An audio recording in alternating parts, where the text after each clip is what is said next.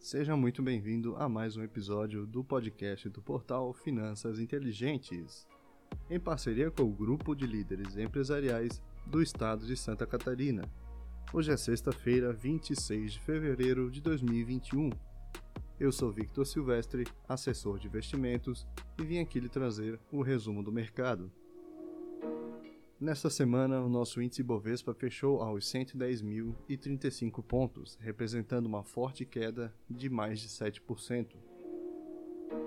Já o índice dos fundos imobiliários, o IFIX, fechou cotado aos 2.886 pontos, representando uma pequena queda de 0,25%.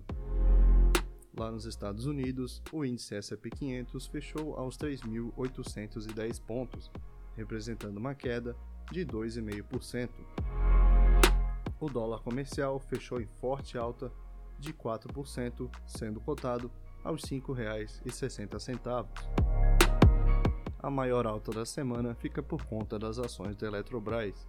Com 11,88% de valorização, os papéis estão cotados em R$ 32,77. Do outro lado da moeda, a maior baixa da semana fica por conta das ações da Petrobras. Após o presidente Jair Bolsonaro trocar o presidente da estatal, a Petrobras perdeu 18,62% de valor nessa semana. As ações fecharam cotadas em R$ 22,24. E nas notícias do cenário interno, o Ibovespa teve o pior desempenho do mundo em 2021. Com as preocupações fiscais e intervencionismo do governo, a bolsa brasileira acumula queda de 5,68%. De acordo com o IBGE, a taxa de desemprego ficou em 13,9% para o trimestre encerrado em dezembro de 2020. O presidente Jair Bolsonaro afirmou nesta quinta-feira que está elaborando uma proposta para estender o auxílio emergencial por mais quatro meses. Com um valor mensal de 250 reais, o benefício deve começar a ser pago a partir do mês de março. De acordo com a FGV, o Índice Geral de Preços do Mercado, ou IGPM, registrou inflação de 2,5% em fevereiro.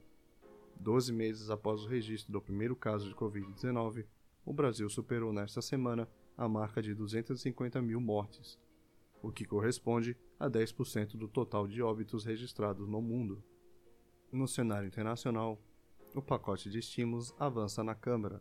Parlamentares aprovaram o projeto da Comissão Orçamentária da Câmara dos Representantes dos Estados Unidos nesta semana.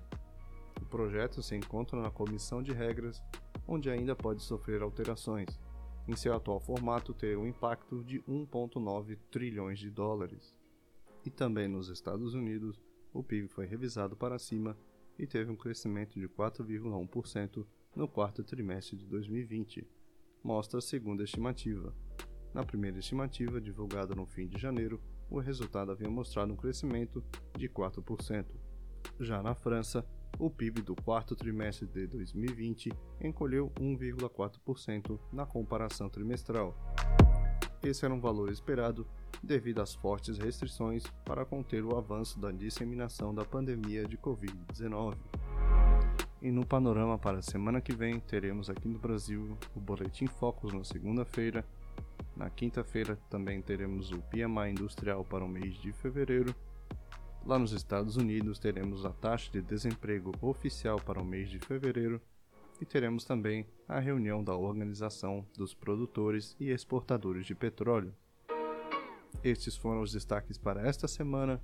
Nos siga nas redes sociais no arroba Finanças Inteligentes. Me siga também no arroba Victor Silvestre eu lhe desejo uma boa noite, um ótimo final de semana e a gente se vê no próximo episódio.